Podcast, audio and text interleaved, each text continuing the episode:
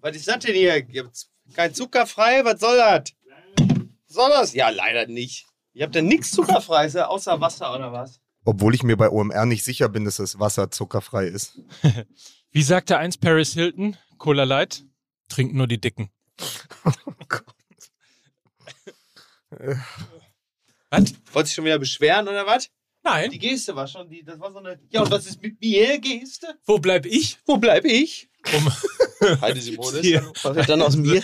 so, hier kurz vor Schleswig-Holstein kann man das mal fragen. Mike Und was ist mit mir? Mike, Mike Nöcker, die Heidi Simonis von Fußball MML. So, pack mal's. Nee, wie? Nein, so. Na, wie? packen's mal. Packen's mal. Wer hat das nochmal gesagt? Ihr, pass auf, ihr, müsst, ihr müsst jetzt ein bisschen Rücksicht auf die Hörer nehmen. Die können ja nicht alle wissen, dass wir so ein komplett wahnsinniges Wochenende hinter Ja, uns das ist haben. richtig. Weil ich hab, wollte schon direkt einen Disclaimer voranstellen und sagen, das wird, ein, das wird jetzt in den ersten 15 Minuten sehr viel Insider-Deutsch. Ja. Aber es war so, wir waren ja in München und während ich am Samstag noch auf erst auf Mickey und dann auf Mike gewartet habe, war ich noch in einem Biergarten am Dom. Mhm. Und dann saß ich da und vor mir war eine Reisegruppe, ich glaube aus Köln, weil sie hatten so eine Umhängetasche aus Vinyl, da stand Köln drauf. Und dann kam die Reiseleiterin raus, klatschte so zweimal in die Hände und sagte, backen's mal. Sehr schön. Ja, Kulturelle packen's mal. Aneignung gone wrong. Ne? Ja. Ja, herzlichen Glückwunsch. Ja. Aber es war sowieso, also es ist so viel Wahnsinniges passiert, also allein schon auf dem Weg zur Bühne. Also wir waren ja auf dem Super Bloom Festival, Genau. ja, waren als Tanzgruppe gebucht, mussten dann aber über Fußball sprechen. Und allein Mickey, also ich muss noch mal sagen, ich bin heute Nacht schweißgebadet aufgewacht, weil ich dachte, neben mir im Taxi sitzt Herbert Grönemeyer im Straßenverkehr. Also das hat mich wirklich, das, so. ist, das ist ein, ein absolutes Trauma. Stimmt, ja, wir, genau, wir waren, äh, genau, wir sind mit dem Taxi dahin gefahren. Der Taxifahrer fuhr uns dann übers Gelände und hatte teilweise einen wilden Stil, fuhr dann mal auf das eine Auto zu, dann daran vorbei. Und dann entwickelte sich in dem Taxi plötzlich so äh, unser kleines äh, Spiel ähm, Herbert Grönemeyer äh, im Straßenverkehr. So. Oh, oh, oh, oh, oh, oh, oh, oh, oh, oh. Das war unsere Taxifahrt. Das war die Taxifahrt. Oh, oh. So. Ja. Aber, aber um dem Ganzen die Krone aufzusetzen, also während der Herbert Grönemeyer halt im Straßenverkehr saß, hat Mickey Beisenherz auch noch mit dem Gitarristen der Band von Peter Maffay Sprachnachrichten als Peter Maffay ausgetauscht. Ja, das ist Und es war einfach, es war einfach, es war einfach so Der großartig. Gitarrist wie von Peter Maffay heißt übrigens auch Peter. Ja. Ja. Und Ja. er antwortete auch als Peter. Ja, das ist richtig. Ja. er sagte übrigens auch, wenn das publik wird, äh, kann er demnächst ausschließlich wieder als Gitarrenlehrer arbeiten. Was hiermit an dieser Stelle ja quasi geschehen Ja, ist. Ja. Und, und, und das alles aber mit Mike Nöcker und das wurde gar nicht gewürdigt auf der Bühne. Also wir haben viel besprochen, wir haben uns gefragt, warum Ja. Niklas Süle noch nicht so in Form ist. Wir haben Genau. über die Löwen gesprochen, aber wir haben gar nicht darüber gesprochen, dass Mike ja Double Denim anhatte. Ja, genau. The, the, the Ja, das muss man- Canadian Tuxedo. Genau, das muss man dazu sagen. Also es ist so, wir haben eine äh, Partnerschaft mit Levis. Ne? Levi's, Levi's, sag mal. Levi's. Warte Du, nochmal. Ja, ich Stehst du mit deinen Levis vom Weber Grill? ja, Wahnsinn. Also das lassen wir jetzt natürlich drin. So, also mit Levi's natürlich. Mein Gott, weil ich weiß, wo der jetzt herkam. Da war ich aber wahrscheinlich, wahrscheinlich war es das Outfit von Mike, das mich direkt zurück nach 1985 gebeamt hat, wo ich das Ganze noch Levis genannt habe. Aber gut. Möglicherweise. Naja, wie auch immer. Auf jeden Fall äh, kam uns dann äh, Mike entgegen. Also anders. In Deutschland, da wird ja sehr gerne von einer Mitnahmementalität gesprochen. Und ich bin da eigentlich so, ich, ich neige nicht dazu, gleich da diesen Dingen sofort Glauben zu schenken und da auf diesen Zug aufzuspringen, wenn, wenn da den Deutschen da gleich dann immer sowas unterstellt wird, dass, dass da diese Mitnahme, diese Gratis-Mentalität herrscht. Ähm, das, das habe ich immer, also angenommen bis zum Samstag. Bis zu dem Samstag ähm, nach, nach dem Donnerstag, an dem es hieß, ihr könnt euch, wenn wir äh, die als Werbepartner haben, dann könnt ihr euch natürlich im, äh, im Levi's Store da was mitnehmen. Und wer kam mir entgegen, komplett in Levi's gekleidet? Mein Freund Lukas Vogelsang und äh, Mike Nöcker. Beide kamen. Beide kamen mir entgegen, komplett in Levi's gekleidet. und äh, also bei Lukas, das war ja noch so ein bisschen so, das war so Oliv, ne? Sehr viel Oliv, würde ich mal sagen. Ja, ne, ja, ja. Ja, doch, war schon stark Oliv, ne? War Klar. also, ja, doch, muss man sagen. Ja. Und äh, Mike wiederum bevorzugte, also hatte den Straight Cut, die klassische Levi's 501. Der Style des Sommers. Ja, natürlich. Ja, bis du ihn getragen hast. Das war jetzt tatsächlich. und ähm, ja, ne, wobei der Style ist im Grunde wie der Sommer vergangen, muss man sagen. Ne? Ja. Und, äh, und dann eine passende Jacke, also in derselben Farbe, also genau das, was, äh, was Lukas sagt, also Double Denim, Canadian Tuxedo. Ich erinnere mich an einen David Hasselhoff-Kalender, den ich mal hatte, 1988, in dem äh, der Schauspieler und Sänger im selben Outfit reüssierte. Und da fühlte ich mich dran erinnern. Mit dem einzigen Unterschied, dass David Hasselhoff sich natürlich insgesamt wesentlich besser gehalten hat. Das versteht sie von selbst. Ich musste direkt an Britney Spears und Justin Timberlake denken. Das ist ja, da bin ich bin ja eine andere Generation. Stimmt also, natürlich. das- Aber Mike hatte äh, anstandshalber den Cowboy-Hut zumindest kurz abgelegt. Ich musste an die Öffnung der Mauer denken. Ich weiß auch nicht warum. Ach so. Stimmt, ich habe, als Mike aufs Gelände kam, habe ich ihm auch kurz aufs Trabi-Dach gehauen. Vor Begeisterung. dass er endlich da ist. Ja. Ja. Sternchentext übrigens, Sternchentext, äh, weil hier Mickey Beisenherz sich gerade hingestellt hat als derjenige, der das ja alles gar nicht braucht und Richtig. will und auch ein bisschen verteufelt. ja, verteufelt. Äh, er hat mich natürlich angewiesen, bei Levi's Bescheid zu geben, Das- dass er keine Zeit hat und erst nächste Woche Richtig, vorbeikommt. dass sie es. Nein, ich habe gesagt, die, ähm, ich kann nicht in den Laden, aber bitte sagt denen von Levi's, die sollen bitte bei mir äh, zu Hause vorbeikommen und sämtliche Kollektionsteile bei mir kurz einmal vorzeigen. Und ich zeige mit dem Finger drauf und sage das und das. Aber wo wir gerade schon bei den Trabis waren und äh, beim, bei, der, bei der Mauer. Ich bin gekommen, um Ihnen mitzuteilen, dass wir einen Werbepartner haben. Hinweis an die Landesmedienanstalt Hamburg-Schleswig-Holstein. Bitte, hä? Jetzt kommt die Werbung.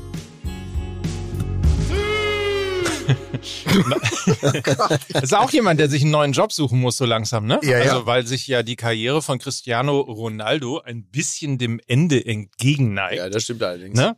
Und Ah, man möglicherweise. Ah. auch, ja, ne? muss er sich ja irgendwann auch einen neuen Job suchen. Und Ja. die Frage ist natürlich auch, weiß er überhaupt, wie das so ritualisiert wird? Also was man eigentlich machen muss, um eine Bewerbung zu schreiben oder wie, wie man eigentlich einen Lebenslauf Das aufsetzt. ist so lustig, als ich das, als du mit Cristiano Ronaldo anfängst und du weißt schon, dass es jetzt vor allen Dingen darum geht, wie schwer es ist, einen Lebenslauf zu erstellen.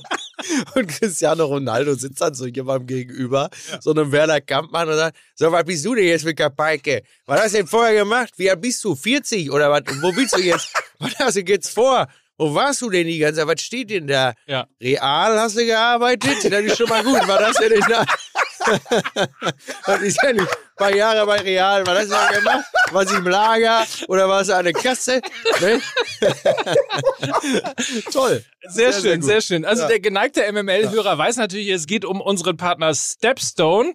Äh, Cristiano Ronaldo geht nämlich dann auf stepstone.de, wenn Richtig. er einen Job in Deutschland sucht, was er ja, Ja. kürzlich auch getan hat. Das ist richtig. Insofern ist er da möglicherweise auf stepstone.de gegangen. Ja. Und das Gute an Stepstone ist, es ist äh, natürlich eine Plattform, äh, wo man äh, den richtigen, den richtigen Job für äh, dein Leben sozusagen findet, aber weil Stepstone sich auch die Verbesserung der Arbeit, weil Arbeit ja auch ein Teil sozusagen des Lebens ist. Ja. Man arbeitet ja nicht, um zu leben oder lebt, um zu arbeiten. Nee, man lebt nicht, um zu arbeiten, sondern arbeitet, um zu leben. Ich habe jetzt einen Schlaganfall. ja. Ist ganz klar. Ich So? frage mich auch Ja. die ganze Zeit, ob Mike das Briefing gelesen hat, weil es eigentlich nur um den Lebenslaufgenerator gehen soll. Aber mach mal Ja, weiter. lass Mike, der redet sich gerade schön in Rage. Das gefällt mir gut. Und das bleibt doch alles genau so drin. Aber im Grunde genommen hat äh, Lukas schon recht. Es geht eigentlich in erster Linie um den Lebenslaufgenerator. Also natürlich kümmert sich Stepstone in erster Linie darum, dass die Menschen den Job finden, der zu ihnen passt. Und da gibt es natürlich die verschiedenste Angebote. Man kann zum Beispiel gucken, dass man die Pendelzeit mit einbaut und äh, dass man natürlich auch genau schaut, wie sieht es eigentlich mit dem, mit dem Gehalt aus. Also diese Dinge werden da sehr, sehr genau betrachtet. Aber speziell in diesem gesonderten Falle geht es vor allen Dingen um das Erstellen des Lebenslaufs. Das ist aufwendig, das ist nervig, äh, das kostet ja natürlich auch wahnsinnig viel Zeit und da hilft halt eben Stepstone auch. So. Jeder kennt wahrscheinlich auch schon die Fernsehwerbung, wo, glaube ich, ähm, die Schwester ihren Bruder anruft und sagt, wie läuft es mit deinem Lebenslauf? Und er sitzt so ein bisschen wie Photoshop Philipp vor so einem Word-Dokument und kommt nicht weiter, glaube ich, mit Comic Sans erstellt. Und dann sagt sie, geh doch auf Stepstone und mach das richtig. Und dann ist innerhalb von wenigen Minuten ein wirklich farblich abgestimmter, gut organisierter Lebenslauf da, den man dann wegschicken kann. Und das erleichtert natürlich ganz, ganz viel. Ja, siehst du, und hätte ich das damals gehabt, dann würde ich jetzt nicht hier sitzen. So ist es So, nämlich. bitte. Wärst du mal auf stepstone.de gegangen, dort eben den Lebenslaufgenerator von Stepstone nutzen, der hilft dir dabei in kurzer Zeit ganz einfach und kostenlos einen professionellen Lebenslauf zu erstellen. stepstone.de Und das war's mit der Werbung. Bitte? Hä? Ich habe das, ich hab das ja nie verstanden. Ähm, dass das ja, dass das immer Ronaldo sein soll mit Mhm. seinem Sue. Ich habe immer gedacht, das sei so eine Art Adler mit Schlaganfall, der so über die, äh, der so in Colorado irgendwo so über die verschneiten Spitzen der Berge fliegt. Ist das schon dein Beitrag zur Champions League Premiere von Eintracht Frankfurt in dieser Woche? Ja, Sehr gut, sehr gut. War das Attila? War das Attila, der auf dem Weg in die Champions League ist? das ist richtig. Das ist Attila, das ist Attila, der einmal mit dem Kopf gegen so einen Felsen geknallt ist und dann so leicht benommen weiterfliegt. So.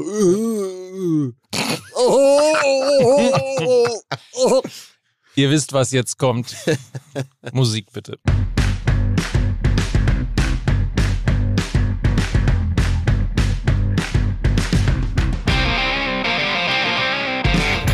Begrüßen Sie bitte Mickey Beisenherz. Guten Tag. Billy Jeans is not his son. Begrüßen Sie Mike Knocker. Wie heißt du? Hast du einen Knocker? Hast du einen Knocker? Der war international Mike Knocker. Knocker. Mike Mike Knocker, der Knocker. irgendwann an der Bar, äh, des, an der Hotelbar seine Östriche hier. Der, Nöcker dir ein. Ja. Da ist er. Da Ja. ist er. Ja. Und da sehen Sie, und jetzt begrüßen Sie ganz herzlich die Natter. Die Cobra hat die Branke ausgefahren. Lukas Vogelsang, meine Damen und Herren. Hm.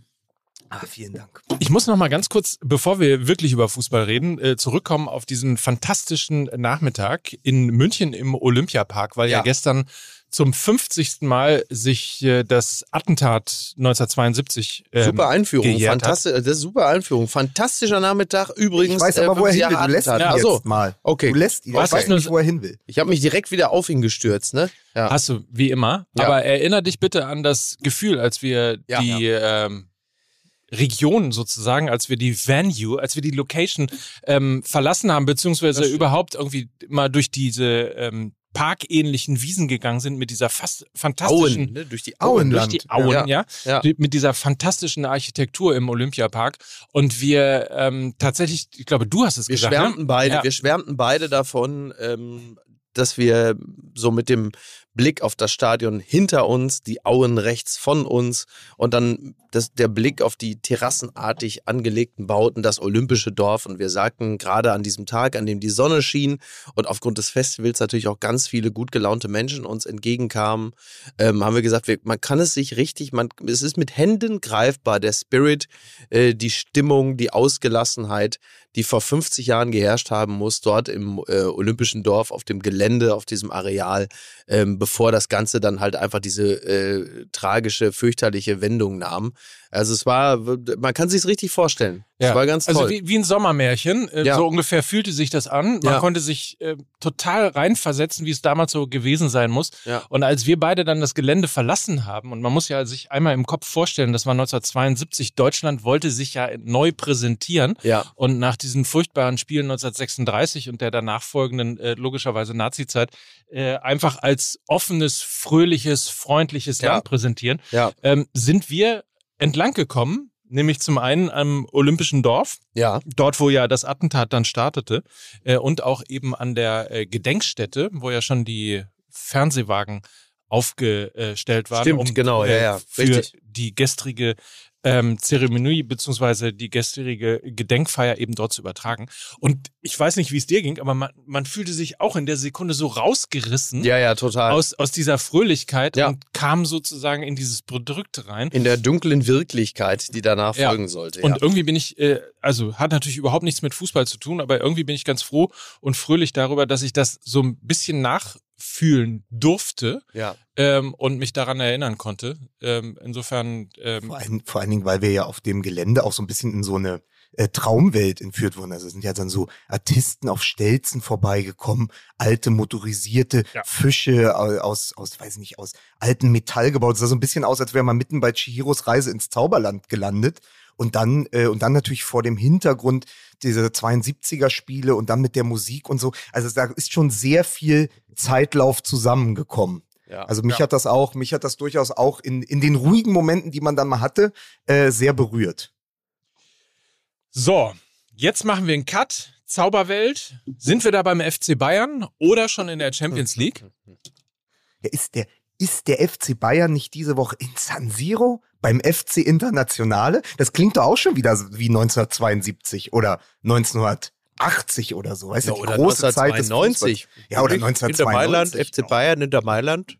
Ja, oder, zwei, oder 2010, ne? Liebe Bayern-Fans. Inter Mailand gegen den FC Bayern. Also wirklich diese Häme, Lukas, was soll denn das? Jetzt hat Ja, sie, ich jetzt hat die Stadt München uns gerade wirklich so aufgenommen, uns äh, wirklich wie, also wie im Weidenkörbchen angeschwemmt aufgenommen. Ich habe dann nur Geld ausgegeben und am Samstag wurden wir, ist uns der Viktualienmarkt entgegengeweht worden, weil wir in einem, plötzlich in einem Unwetter uns wiederfanden. Das ist Also, richtig. Übrigens, ähm, ähm, ich erzählte doch auf der Bühne äh, noch, wie äh, Charles Schumann ähm, vorne ähm, an der, was ist dann, da die Höhe ist dann Maximilianstraße, ne, an der Maximilianstraße noch einen Lambo-Fahrer quasi verscheuchte. Äh, derselbe Charles Schumann, als ich da am Sonntagabend nämlich saß, bot mir sogar seinen Tisch an, verstehst du? Vorne, ja. Weil nämlich äh, kein Platz mehr frei war, sagte der Alte, ja, dann nimm doch meinen. Räumte sein Glas weg, saßen wir da vorne. Patsch, bitteschön, bitteschön. Du bist ein Promi, du bist jetzt angekommen.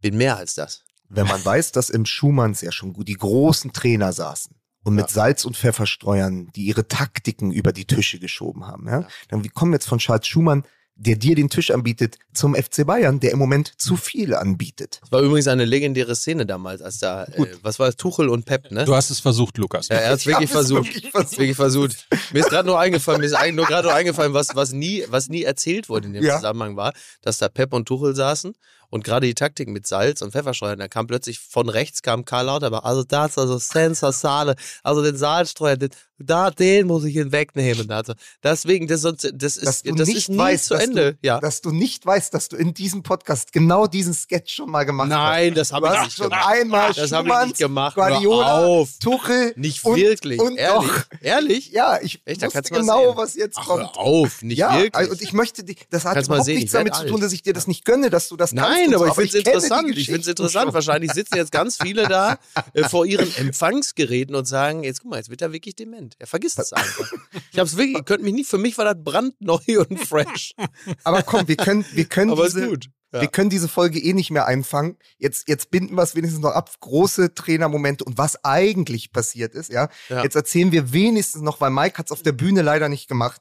Und ich habe es auch schon mal bei einer, ähm, bei einem Testpublikum am Sonntag versucht. Ich glaube, es ist wieder eine Erzählung, wo man dabei gewesen sein muss Ja. oder mindestens so betrunken wie wir. Aber ich möchte das kurz erzählen, weil das ist wirklich eine Fußballgeschichte. Ähm, also wir saßen an der Bar, Ja. äh, Mike, Mike Nöcker und ich, und dann haben wir, sind wir irgendwie Ja. ähm, auf die WM 86 Ja. und die Suppenkasper-Affäre von Uli Stein gekommen. Mhm. Und Mike hat mir erzählt, und das wird er euch jetzt nochmal erzählen, wie das wirklich war.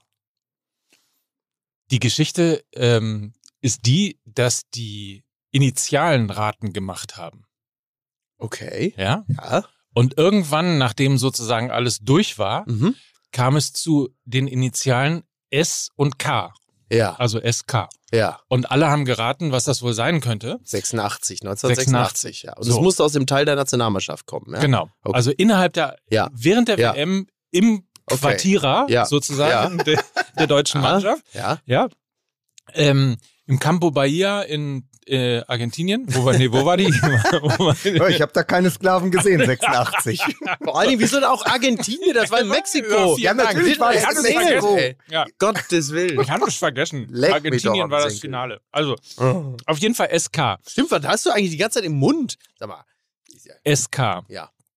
Und alle raten, wer das wohl sein könnte. Ja. Niemand kommt auf eine Idee und dann sagt Uli Stein, hier, da drüben sitzt er doch, Ja. der Suppenkasper. Ja. Bezogen auf Ja, Franz Beckenbauer Ja, Kraft in die Tille. Knorr auf den Tisch. wegen seines Werbespots Richtig. von Knorr. Ja, was ja eigentlich auch sehr lustig ist. So. Ja. Und irgendjemand hat aber dann gepetzt Mhm. Und hat halt sinngemäß gesagt, hier, der hat dich Suppenkasper genannt. Ja. Und daraufhin musste Uli Stein nach Hause gehen. Und äh, das hat dann wahrscheinlich Toni Schumacher in Anpfiff geschrieben in dem Buch, oder? Deswegen kommst du auf Toni Schumacher, denke ich mal, Also oder? wir schneiden, wir schneiden gar nichts mehr, ne? Wir machen Nein, einfach, wir nehmen schneiden jeden, überhaupt nichts. jeden Wahnsinn mit. Also Ja, ähm, auf jeden Uli Fall. Stein, der ja danach, ähm, das war ja so, wissen die wenigstens, der, weil er dort abreisen musste, dann Cartoonist geworden ist, sehr erfolgreich und, und Mäuse gezeichnet zu. hat. Für die Hört aber zu. Äh, Nein, aber das genau. ist aber das, aber das genau, also das ist ja insofern nicht uninteressant, als es immer so dargestellt worden ist, als hätte Uli Stein äh, aus einer äh, aus einem Disput mit Beckenbauer heraus ihn dann als Suppenkasser bezeichnet, aber so ist es ja gar nicht. So, und jetzt, also die auf, Geschichte jetzt, hat mir, hat mir übrigens Uli Stein mal äh, in meine Elf Ja. äh, erzählt. Mhm. Die Sendung, die ich mal bei Sky hatte, bevor ich von Ricardo äh, Basile abgesetzt Was, worden wie, wie habe ich ihn nochmal unlängst geschmäht, Ricardo Basile? Es ist, äh, warte Aber- mal. Was war nochmal, was war noch mal meine Bezeichnung? Als hätte, äh, als hätten Martin de Michelis und was, als sei es ein Kind der Liebe, was Martin de Michelis und Philipp Plein gezeugt hätten? Oder das war der genaue Wortlaut? es, es ich war weiß es nicht anders. mehr. Aber ist euch ja. was aufgefallen, wo wir Das war gerade ähnlich schon, beleidigend. wo wir gerade schon beim Initialen raten sind? Ja. Ricardo Basile, RB. Das ist doch kein Zufall. ah. Ach, jetzt So. fällt mir die Schmähung wieder ein. Ich habe gesagt, als hätte ein verrückter Wissenschaftler Martin de Michelis und Jeremy Fragrance gekreuzt. So, ich lege Wert auf die Feststellung. Und ich möchte jetzt euch wieder So, zurück aber an jetzt kommt Punkt zum Gag. zum Gag. Zum und dann Gag. sag ich, und ihr müsst alle vor, euch vorstellen, stellt euch vor, ihr habt alle fünf Gin Tonic drin. Ja, das ist wichtig für so, diese und dann, Erzählung. dann gucke ich Mike mit großen Augen an und ich, wir wussten es wirklich nicht. Ich sag, ja, wer war denn aber dann SK? Und Mike, wie er es halt so manchmal haut er dann halt einen raus, sagte, na ist doch klar, Stürmer Klinsmann. und ich habe so gelacht, weil im Moment, in dem Moment ging bei mir der absolute Film an. Ich habe nur gedacht, 2019, Klinsmann, Sportbild, wie Konrad Kujau, der späte Konrad Kujau da sitzt und sagt der Sportbild, ich habe hier die Klinsmann-Tagebücher. ja, aber da steht doch SK drauf. Und er hatte einfach kein J mehr und hat deswegen in seiner Werkstatt das S genommen und hat gesagt, ja, Stürmer Klinsmann. Und gut. ich sag dir, ich sag dir, Faking Klinsmann, da ist, dann, da ist der neue Podcast aus der MML-Familie. Wir sind da dran. Für alle die, die nicht der Boomer-Generation angehören, einfach mal äh, die Hitler-Tagebücher nachlesen Ja. und äh, das FH. ja. Für Wer soll, es denn, wer soll denn, denn sein? Der Fritze Hitler oder was? ja. Ja, aber wer war denn jetzt SK? Stefan Kunz oder wer war das Weißt du, denn? wir wissen, wir werden noch mal 86, Wir werden Bochum, dann- Stefan Kunz. Oh, Entschuldige bitte. Das ist jetzt so ein Automatismus, oder? Wann reden wir eigentlich über aktuellen Fußball? Ach so, das ist eine sehr gute der Idee. ist schon ungefähr. Der SC Freiburg ist Tabellenführer. Die Bundesliga ist wieder spannend. Haben wir nicht am dritten Spieltag gesagt, das war's? SF. S. Freiburg. Haben wir nicht am dritten Spieltag gesagt, das war's? ja, ja, das ist richtig. Nee, ich habe sogar am zweiten schon gesagt. Ne? Ja. Nee, am zweiten war ja noch punktgleich Dortmund Stimmt. und äh, ja, aber eigentlich war, ist man ja nach dem Frankfurt-Spiel, hatte man eigentlich ja ohnehin schon die Schnauze voll. Ja. Ne? ja, So, und nach dem dritten Spieltag richtig die Schnauze voll. So, und jetzt stellt man fest, aha, der, ja, ich habe es ja auf der Bühne in München schon gesagt, also Duplizität der äh, Ereignisse, wobei Umkehrung der Verhältnisse, muss man eher sagen. Also äh, der FC Bayern wird jetzt langsam zu Borussia Dortmund, also sehr, sehr viele Chancen, aber sie äh, kommen über ein 1 zu 1 nicht hinaus. Sie spielen schön, sie spielen toll, sie spielen hervorragend, aber sie äh, lassen Punkte. Und äh, Borussia Dortmund äh, sind jetzt plötzlich die, Bu die Duselborussen und gewinnen dann so 1-0 und so. Also die Verpflichtung von Roy Kai äh, ist nicht mehr weit. Aber äh, Harry muss Kane. ja einmal kurz sagen, also dem einzigen, der ja, dem das wirklich gehörig auf den Sack geht, dass die Freiburger nach 22 Jahren, ist es glaube ich, nach 22 Jahren mal wieder Tabellenführer sind nach einem gesamten Spieltag. Das ist ja immer wichtig. Ne? Genau, Also, ja. Manchmal ist man ja, wenn man das Freitagabend spielt, über Nacht. über Nacht Ja. Tabellenführer. Ja. Dann hat man übrigens auch im schlimmsten Fall über Nacht die rote Laterne. Ja. So, das gibt es auch auf der, auf, ähm, am anderen Ende der Tabelle. Aber das, Christian Streich wurde ja dann interviewt und es war ihm so wieder so, in seiner Christian Streichhaftigkeit war es ihm so egal. Er spielt Mhm. das ja dann auch so aus, ne? Er sagt, wir haben jetzt zwölf Punkte gegen den Abstieg. Also das ja die, da, haben wir ja wieder diesen Vergleich, den du ja letzte Woche, Miki, angebracht hast mit dem ersten FC Union. Jeder Punkt, den die gerade an der Tabellenspitze sammeln, ist einer gegen den Abstieg. Ja. Das ist natürlich ein sehr, sehr interessantes Narrativ, was alle anderen dahinter total zermürben wird. Aber Genau. das spielt Christian Streich dann absolut durch, geht dann nach Hause und lacht sich kaputt. Über sich, über die Interviews, über dieses Spiel seiner Mannschaft. Es immer so weitergeht. Man dachte, Europapokalqualifikation und DFB-Pokalfinale, das ist vielleicht das Ende des Freiburger Baums, Mhm. mitnichten. Und es geht immer so weiter. Und ich habe gedacht, wie geil, also das so wegzukommunizieren, dass man am fünften Spieltag Tabellenführer ist, vor den Bayern plötzlich und man gewinnt ein Spiel, das muss man ja auch nochmal sagen. In der ersten Halbzeit Leverkusen turmhoch überlegen. Ich glaube, kein Torschuss für die Freiburger. In der zweiten Halbzeit wie ein Spitzenteam. Vier Torschüsse, drei Tore. Äh, die, die Neuzugänge haben getroffen. Rizzo Duan, letzte Jahr noch in Bielefeld und Gregoritsch. Also das funktioniert alles, wenn die Neuzugänge treffen. Wenn du mit bei einem Auswärtsspiel zurückkommst und mit so wenig Torschüssen so viele Tore erzielst, dann hast, bist du halt im Moment, ja, Momentaufnahme, bist du ein Spitzenteam. Ja, das ist so. Klar. Ne? Die Frage ist halt immer nur, wie lange bleibst du es halt, ne? Also, das ist halt bei, bei einem Kader, der in der Breite jetzt natürlich nicht so besetzt ist, äh, wie die Kader der ähm, nominellen Spitzenteams, dann ähm, ist das für gewöhnlich so, dass sich das dann irgendwann auch ein wenig äh, ausmändelt, aber möglicherweise, äh, ich meine, Wobei ich dieses, dieses Mal beim SC Freiburg, ich meine, die wissen ja, ähm, wie das enden kann, wenn man sich für die Europa League qualifiziert Mhm. und wie es dann in der Liga laufen ja, kann ja, ja, und äh, dann eben schnell auch mal im Abstieg endet. Ich habe diesmal gar keine Angst um den SC Freiburg. Ich habe das Nee, Gefühl, die, haben, wahnsinn, um die, die haben wahnsinnig gut eingekauft, ähm, haben sich auch breiter aufgestellt, Mhm. als man das äh, sich möglicherweise irgendwie in Freiburg auch leisten will äh, und haben vielleicht irgendwie gefühlt aus dem Fehler, den sie damals gemacht haben, gelernt Mhm. und sind jetzt so aufgestellt, dass sie möglicherweise eben beide äh, Wettbewerbe mit bestehen können. Ich, ich bekomme gerade, während ihr sprecht, eine WhatsApp von Tommy Schmidt. Wann kommt die neue Folge online? Wütendes Smiley. Ja. Tommy, wir sind auf dem Weg. ähm, aber ich habe eine Frage an Mike als äh, St. Pauli-Korrespondent. Ja. Wie ist denn das? Also sowohl der erste FC Union als auch der SC Freiburg, finde ich, sind deshalb so gefährlich für die eigentlich arrivierten Spitzenteams, weil sie ja sagen können, wenn wir am Ende der Saison Achter werden, wird bei uns auch niemand verrückt. Mhm. So, das heißt, du spielst ja komplett ohne Druck auf. Jetzt meine Frage.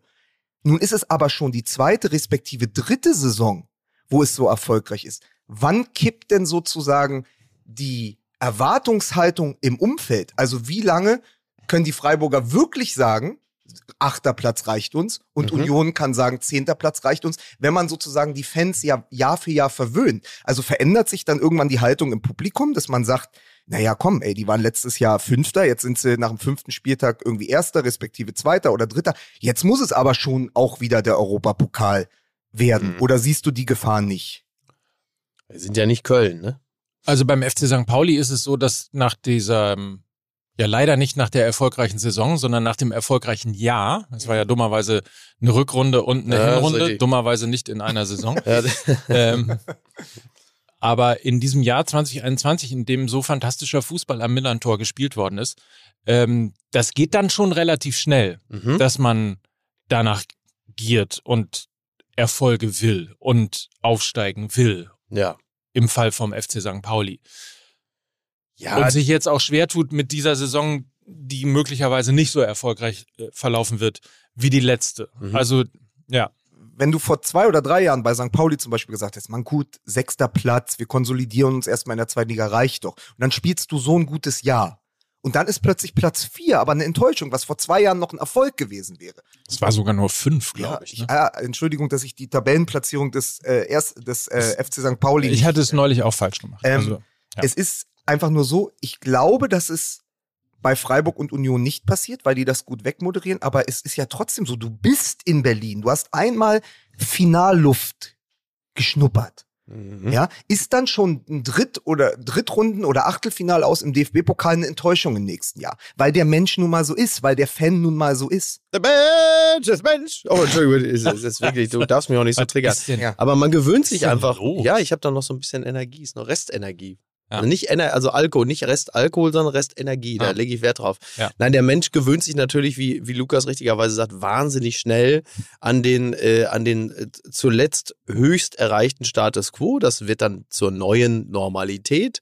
Und wenn dieser Status dann nicht wieder erreicht wird, dann ist sehr schnell äh, die Enttäuschung da. Und äh, man kann äh, bei geistig gesunden Leuten im Verein, wie zum Beispiel bei Union oder bei Freiburg, da mag es so sein, dass man vielleicht so auf Vereinsführungsebene ähm, auch auch nach innen hin sagt, jetzt bleiben wir mal ganz ruhig und das ist eine Ausnahme und man glaubt sich das auch selbst. Aber das Umfeld verändert sich natürlich. ist ja klar. Also wenn die Leute, also wenn man nicht eine, wenn man nicht ein, ich, ich sage jetzt mal, gesundes Verhältnis zu einer irrationalen Emotion hätte, dann würde man sich ja gar nicht für Fußball begeistern. So, also das heißt, man neigt ja dazu, sich auch von Emotionen davontragen zu lassen, die auf eine gewisse Art und Weise ja eigentlich äh, unerhört sind und sich eigentlich nicht gehören. Sonst wäre man ja auch im komplett falschen Sport. Der erzieht einen ja im Grunde genommen zur Irrationalität, weil du ja. dich ja auch, weil du dich ja auch mit Leuten identifizierst, mit denen du eigentlich nichts zu tun hast. Also ist äh, das,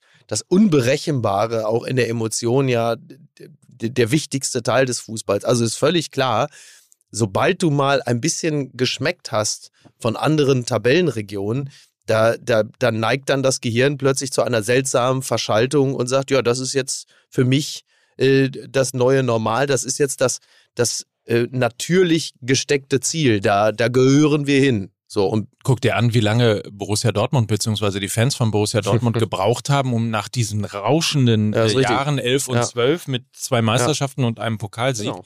Ach, Watzke hat zehn Jahre gebraucht, um den Fans das auszutreiben. ja, genau. Nein, aber sich irgendwo wieder zu finden, also wieder genau. eine eigene Identität zu haben, äh, unterhalb von Platz 1. Ja. Ähm, und da sind sie jetzt wirklich angekommen, muss man wirklich aber sagen. Würdet, ihr, würdet ja. ihr sagen, dass dieses kratzbürstige Einnorden des Anhangs von mhm. Christian Streich dann mehr äh, eine Notwendigkeit ist als eine Koketterie? Äh, ja, ich glaube ja. schon. Ja, ich glaube schon. Also ähm, also Koketterie, der ist natürlich realistisch, der weiß halt einfach, das sind 34 Spieltage, äh, das ist eine, eine Doppel, beziehungsweise die sind ja noch im DFB-Pokal, ne? oder? Mhm, leider ja. Also leider. nicht leider für den SC Freiburg, ja, ja. sondern für den FC St. Pauli. Das ist eine Dreifachbelastung. Das ist eine Dreifachbelastung. Mhm. Der weiß natürlich schon, dass es jetzt wichtig ist, da auch nicht komplett durchzudrehen. Ähm, und klar, du musst es natürlich ja, du willst halt Enttäuschung vermeiden. Du willst Enttäuschung vermeiden und du willst auch äh, vermeiden, dass du so eine unangenehme Wechselwirkung hast zwischen Fans und Spielern. Denn die Fans können ja von mir aus ähm, sich für Champions League reif halten und äh, ähm, völlig begeistert sein. Das Problem ist nur, wenn es auf die, auf die Mannschaftssicht überträgt, dann kann das natürlich sehr schnell bedeuten, dass die mit diesem Gefühl auf den Platz gehen und dann liegen sie 0 zu 2 zurück und merken, ah, wir sind doch immer noch der SC Freiburg mhm. und äh, unser Erfolg kommt dann doch in erster Linie immer noch äh, durch, ein, durch ein Mehr an Einsatz. Also oh. jetzt die spielerische Qualität mal außen vor, die ist natürlich herausragend. Aber trotzdem äh, ist ja immer das größte Problem, dass mit dieser überbordenden Emotion und dieser gesteigerten Erwartungshaltung oft auch schon eine gewisse Form der, der, der Übersättigung einhergeht, wenn man äh, überhaupt mal erstmal den ersten Fuß auf den Platz setzt und dann merkt, ach scheiße, äh, so ein bisschen Hunger, so ein bisschen Kampfgeist äh, ist dann schon auch vonnöten, um überhaupt mal wieder, sagen wir mal, spielerisch vor die Welle zu kommen. Wie, wie tief der Kader der Freiburger mittlerweile ist, ähm, sieht man übrigens auch an einem Beispiel eines Transfers vom FC St. Pauli. Äh, Mike, wie spreche ich ihn richtig aus? Chiré? Das kannst du dir aussuchen, okay. weil es gibt diverse Aussprachversuche okay, also auf von. Wo steht Chiré? Ich glaube genau. mittlerweile ist es Chiré. Viele sagen Chiré, ja. ja. Ähm, wir wissen, wo dein Auto steht. Der hat wissen, am Wochenende nicht. Hm. Der ist ähm, Zugang. Ich glaube, der hat auch ein paar Millionen Chiré, gekostet. wir wissen, wo dein Auto steht. Mon Chiré, ne? Den, ja. so, so, hast du den immer genannt. Ja. Das er war die Piemont-Kirsche beim FC St. Pauli. Ja. So, Leider pass auf, aber fantastischer naja. Mittelfeldspieler vom FC St. Pauli. Äh, großartiger Neuzugang äh, des SC Freiburg. Und nur um mal zu vergegenwärtigen, wie gut die halt im Kader dastehen, dieser Kieré hat am Wochenende nicht in Leverkusen für äh, Freiburg gespielt, sondern hat geholfen in der dritten Liga äh, bei der zweiten Mannschaft. Ja. Stand im Kader der zweiten Mannschaft des SC Freiburg. Also absolute neue Kadertiefe beim Europapokal-Teilnehmer SC Freiburg und stand jetzt, liebe Grüße an Nico Kovac, stand jetzt Tabellenführer der Bundesliga. Und ich wollte einmal für diese Tabellenführung nochmal den historischen Rahmen öffnen und insbesondere für dich, Mickey Beisenherz, ja, ja. als Werner Hansch im Personator, äh, zum Zungeschnalzen kurz einmal ein paar Spieler aus der Mannschaft von vor 22 Jahren vorlesen, mhm. wo man dann sagt, ach, Bundesliga-Geschichte. Trainer. Wie viel Willis kommen jetzt? Ja, pass auf, wir machen mal. So. Trainer natürlich der ewige Volker Finke, Natürlich. den man ja schon wieder vergessen hat, weil Christian Streich ja so der Wiedergänger von Volker Finke geworden ist. Ja. Also der große Oberlehrer Volker Finke. Und dann in Sturm und Mittelfeld zwei alte Bekannte von Borussia Dortmund. In Sturm Der, und Bubi, Mittel. der Bubi-Sturm. Ach so, äh, äh, Ta- äh, Tanko? Und Wladimir Äh, But. Wladimir But, genau, Wladimir stimmt. But Ja, natürlich. und- Die sind Äh, ja doch beim HSV im Tor. Ja, gut. Und bei Leverkusen. Mike, du hältst dich jetzt mal für die nächsten Minuten zurück. Das machen jetzt der Lukas und ich. Ja, Wladimir But, Äh, natürlich. Wladimir But, Ibrahim Tanko. Dann ja, Alexander Jaschwili, Genau. Ja, Levan Zikitischwili, Skitischwili, genau. Levan Kobiaschwili, Jawohl. Tobias Willi. Tobias Willi. Und jetzt, und was? Und jetzt kommen die geilen alten Namen. mhm. Ralf Kohl. Ja, stimmt, der Kanzler. Ja, genau. Das war doch mein Spitzname, der Ja, das schön. Das Dann mit Uwe Wassmer, der war schon weg, ne? einer meiner, äh, einer meiner absoluten Lieblingsspieler damals, Subaya Baya. Subaya Baya, natürlich. Sensationell. So ein bisschen der, äh, der Nachfolger von Rodolfo Esteban Cardoso. Stimmt, das war aber der, der, äh, von, den, äh, von den tunesischen Spielern, ne? Subaya Genau. Baya, genau. Dann Genau. gab's noch Hedi Ben Sleman, den gab's damals auch noch. Aber ich weiß nicht, der war, glaube ich, schon weg oder war, hat er nicht auch bei Gladbach Es gab dann? Adel Selimi. Adel Selimi, Genau. war, der war so unglaublich schmal. Genau. So unglaublich, der hat, glaube ich, nur so 43 Kilo gewogen oder Ja. so. Zieh mir Ja. den Ehering über das Handgelenk. Äh, Regis Dawn. Jetzt, und jetzt wird's geil. Oh. Marco Weishaupt. Ja, natürlich. Sohn ja mittlerweile beim SC Freiburg bei den Ach, Profis mittrainiert. Marco Weishaupt, der hatte so die Frisur wie Nick Carter von den Backstreet Boys, das weiß ich auch noch. Ja. Und, und der ganz junge Sebastian Kehl. Ja, natürlich. Also- genau, richtig. Also wirklich Aber gute Truppe. Bundesliga-Geschichte in einer Mannschaft. Richard Golz übrigens im Tor. Äh, wurde Ja. dann von Wladimir But verdrängt. ähm, ja, das war diese, diese Geschichte mit äh, Jaschwili, Skitischwili und Kobiaschwili und Tobiaswili. Das, das war ja, äh, man- Sie, Sie haben ja jetzt, glaube ich, gerade, was war das, 30 Jahre ran oder so gefeiert, ne? Mhm. Ähm, 30 ähm, Jahre das, rote Jeansjacke. Mike, da hast du wirklich einen liegen lassen. Ja, das war doch damals, damals, äh, da komme ich aber gleich noch drauf. Ähm, 30 Jahre ran, also herzlichen Glückwunsch äh, den Kollegen an dieser Stelle. Sie haben ja die Fußballberichterstattung wirklich nachhaltig geprägt. Ähm, ich bin auch ganz auf deren Seite. Ich fand das natürlich fantastisch, weil diese unglaublich dröge äh, Sportschau Ja. haben sie natürlich komplett aufgebrochen mit ganz vielem, was so links und rechts abseits des Platzes geschieht. Ähm, die Art, sich dem Fußball zu nähern, äh, das war, das war wirklich ähm, ein, also es kam genau zur richtigen Zeit. Das war fantastisch. Ein Und dann Dank nochmal an dieser Stelle an Reinhold Beckmann und sein Team. ja, wirklich. Ja, Also das war absolut. toll. Ich Das war wirklich, das, Das war, war- wirklich bahnbrechend und das war, war ganz große Klasse. Und dann haben sie sich natürlich an den, den Hochphasen genau diesen Blödsinn dann halt eben auch gegönnt, dass sie dann bei der Berichterstattung über Freiburg, wo dann halt eben in einem Spiel dann genau diese ganzen Willis über den Platz liefen, dann haben sie am Ende noch ein Interview gezeigt mit, äh, mit äh, Volker Finke und dann hatten sie einfach unten dann die Bauch, äh, die Bauchbinde, die sogenannte?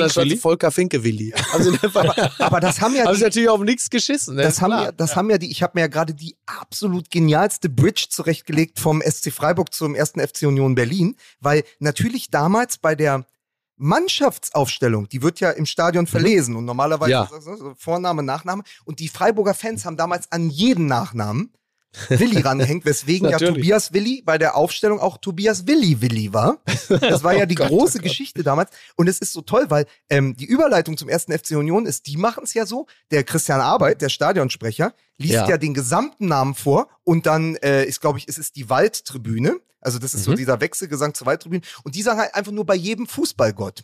So ist es beim ersten FC Union. Also das ist Oh. egal, wer du bist, du kriegst einfach Ja. deinen ganzen Namen und noch einen Fußballgott. Das hinten ist rein. herrlich. Sehr So. schön. So viel zum Thema Kann Folklore. einem keiner mehr nehmen. So, Aber sag wo mal- ein Willi, da auch ein W. So, ähm, und jetzt sage ich eins.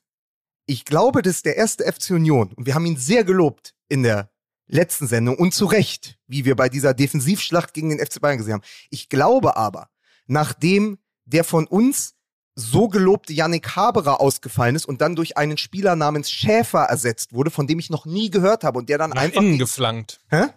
Schäfer nach innen geflankt. Ja, perfekt. Und ähm, Alter, äh, und dann meine Theorie ist, dass der erste FC im Moment auch den Stadionsprecher Christian Arbeit auf die Sechs stellen könnte, weil das Kollektiv so gut funktioniert, dass man das nicht merken würde. Also weil ja wirklich die beiden besten Spieler, Sebat Choi, Jordan und äh, Haberer, fallen aus. Also die beiden besten Spieler der bisherigen Saison fallen aus vorm Spitzenspiel gegen die Bayern.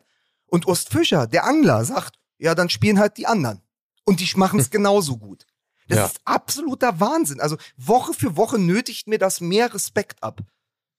Ja, es ist halt die ganz große Psychologie. Ne? Also es ist ja, das ist ja klar, also ich meine, der Erfolg von Jürgen Klopp, da ist er wieder, Mhm. ähm, speist sich natürlich genau daraus. Ne? Psychologie, Ansprache, ähm, Menschenführung. Und genau das macht Urs Fischer natürlich an der Stelle auch. Er lässt einfach von vornherein überhaupt gar keinen Zweifel aufkommen, äh, dass der zweite Anzug fantastisch sitzen wird und äh, bestärkt Spieler, die von sich aus vielleicht sogar erkennen würden, dass sie nicht so gut sind wie die Leute, die in der Stammelf sind.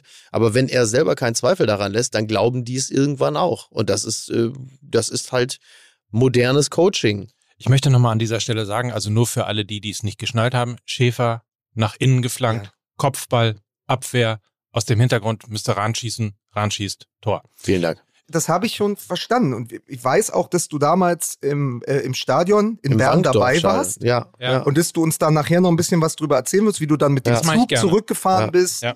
und wie Ja. das war und wie du in dem neuen äh, WM-Buch von deinem Freund äh, Waldo auch darüber geschrieben hast, wie du bei der Mhm. WM 54 da warst als junger Reporter. Mike Ja. war damals 22 Jahre alt, Das, so war es, äh, ja. äh, hatte beim Reutlinger Tagblatt reüssiert. So war es. Und dann nestelte er sich in der Hose herum und dann sagte einer, junger Mann, was treiben Sie da? Das ist doch das Wankdorf-Stadion. Und dann war wirklich, dann kam es zu einem wirklich riesigen. Also das Das ist alles naja. nachzulesen, Das das, alles nachzulesen in dem neuen Buch von Gerhard Walther, Die WM und ich, kommt im Oktober. Jawohl. Das mal als kleiner Teaser. Es ist quasi Werbung und weil du gerade schon vom zweiten Anzug gesprochen hast. Oh. Oh. Mein MML. Outfittery Geil. ist nämlich der Partner. Also eigentlich ja der Partner nicht nur für den ersten, sondern auch für den zweiten. Also nicht nur für den zweiten, sondern auch für den ersten Anzug, wollte ich eigentlich sagen. Mhm. Aber auch ansonsten für alles, was man an Lieblingsmarken, Stylings, an, ja, ich würde mal sagen, perfekten Outfits für jeden Anlass braucht. Das gibt es auf outfittery.de. Genau. Man muss natürlich sagen, dass es das äh, Briefing sehr, sehr gut meint mit Mickey Beisenherz, weil dort steht als erster Satz, Unlock your true style and potential. Geht darum, wirklich zu verstehen, wer der Mensch ist. Der Mensch ist Mensch, weil er sich kleidet wie er. Nein, aber es ja, ist, also was hinter diesem Wahnsinn steckt, ist natürlich, ähm, du gibst deine Daten ein auf der Website von Outfittery, dein Budget, das du hast, deine Größe, Passform, Probleme oder eben Ja. nicht, Lieblingsmarke, Lieblingsfarbe, den Anlass, wann willst du das tragen, wie möchtest du es tragen, was ist dein Style, wer bist du und dann spuckt es dir halt den perfekten Style aus, das perfekte Outfit, das ist Outfittery. Genau. Ja. Und, Und, wenn du es halt, wenn du es nicht machst, dann bist du halt Nagelsmann. Aber wenn du es dann halt eben doch, wenn du das wirklich genau dort angibst, Trousers, dann siehst du halt wirklich fantastisch aus. Und das Ding ist, es gibt äh, 150 äh, Stylistinnen und Stylisten bei Outfittery. Das be bedeutet, jeder Kunde, jede Kundin bekommt tatsächlich Ja. einen eigenen Ansprechpartner. Also jetzt Genau. nicht persönlich, aber einen Stylisten, der dir das eben Genau, zusammenstellt. genau. Also das ist im Grunde genommen, äh, was hier passiert, weil es geht ja nicht nur um Anzüge, sondern es geht ja generell um Kleidung. Aber es ist wirklich so the next best thing to Maßanzug. So. Übrigens habe ich mich gerade total geirrt. Natürlich ist der Kontakt zu deiner Stylistin oder deinem Stylisten persönlich. Du kannst sogar mit denen telefonieren.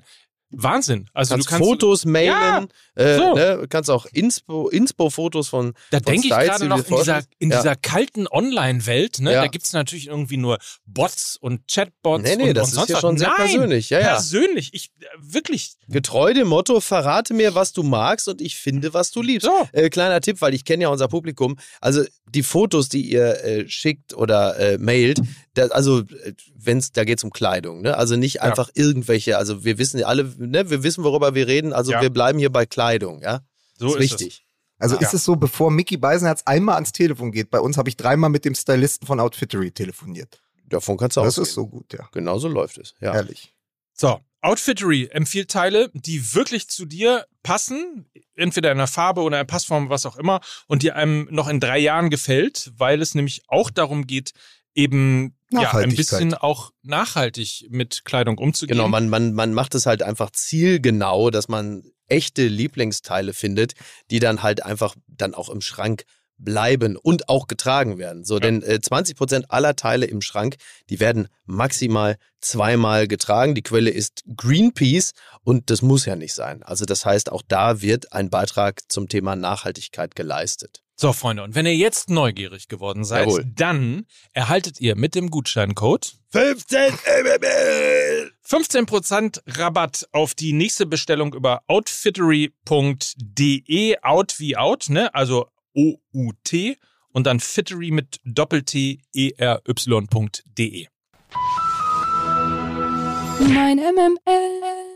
So, an dieser Stelle, meine Damen und Herren, haben wir wieder die Möglichkeit abzubiegen im Podcast. Entweder bleiben wir nämlich beim ersten FC Union Berlin und der Mhm. Bundesliga und reden vielleicht noch ein bisschen darüber, dass äh, Borussia Dortmund äh, Tabellenzweiter ist. Oder wir widmen uns so langsam Mhm. der heute um 18.45 Uhr beginnenden Champions League ja. mit der großen, großen Premiere. Die europäische Bühne wird zum ersten Mal belohnt mit der gelben Wand. Stehplatz in Dortmund 81.000 und ein paar kaputte. Nicht so schlecht. Wie so oft in Dortmund. das, ist, Eben. das ist richtig. Ja, liebe Grüße an Jan-Henrik Koschetzky. ähm, aber es ist, also es ist sozusagen sowohl die Premiere der Wand als auch die Premiere der Adler. Also wir haben aus deutscher Sicht da eine Menge Richtig. Eisen im Feuer. Wir haben auch das Ja. erste Mal fünf deutsche Teilnehmer. Ja. Äh, würde ich mich mir jetzt mal sehr weit aus dem Fenster lehnen. Und insbesondere der Auftritt von Eintracht Frankfurt gegen den ehemaligen, die Älteren werden sich äh, erinnern und die Jüngeren natürlich auch, gegen den ehemaligen Halbfinalisten RB Leipzig am Wochenende hat Lust auf Champions League gemacht, weil es war A, ein sehr gutes Bundesligaspiel, was zu weiten Teilen an der Performance der Frankfurter lag.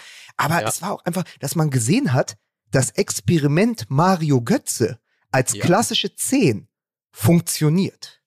Ja, der wird ja jetzt schon äh, von manchen äh, schon wieder gefordert, dass äh, Hansi Flick ihn also unbedingt mitnehmen muss zur äh, WM nach Katar. Und äh, mir erscheint das jetzt ein bisschen verfrüht, aber was sicherlich richtig ist, ist, dass er überzeugt. Also er äh, stellt sich als sehr guter Transfer heraus.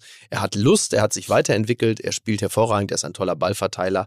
Also das macht natürlich viel Freude zu sehen, dass Mario Götze äh, dort aufblüht, wie man so schön sagt. Aber man kann schon sehen, dass ähm, es ihm, glaube ich, ganz gut getan hat, ein paar Jahre im Ausland äh, zu spielen, weil äh, ne, nach so kurzer Zeit dann diese vielen Fragen und das Abfeiern Ja, und, und den Druck aufbauen und Da so merkst weiter. du natürlich, genau, da merkst du natürlich dann auch wieder, dass er schon wieder mittendrin sind, äh, mittendrin ist in dieser absoluten Irrsinnsmaschine Fußball. ja.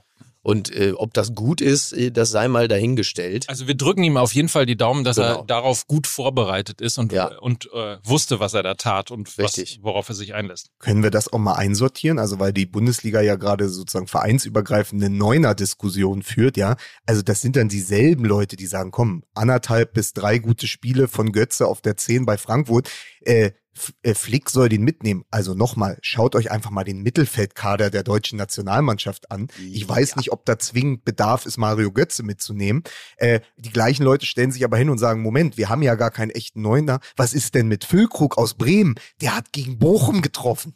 Mhm. So, natürlich hat Ja. er auch gegen, natürlich hat er auch ein sehr geiles Spiel gemacht gegen ähm, Borussia Dortmund, aber es ist ja normal. Also jetzt so gerade am Anfang einer Saison, man sortiert sich neu, man guckt, wer sind die potenziellen Stars. Jetzt wo Haaland und Lewandowski ihre Tore woanders schießen, was hat die Bundesliga für Geschichten zu erzählen? Dann ist natürlich die Geschichte der Bremer, die immer spät ihre Tore schießen, ja gegen äh, Bochum auch Ja. wieder am Wochenende und dann ein Niklas Füllkrug, der einfach da seine Rübe reinhält, ja.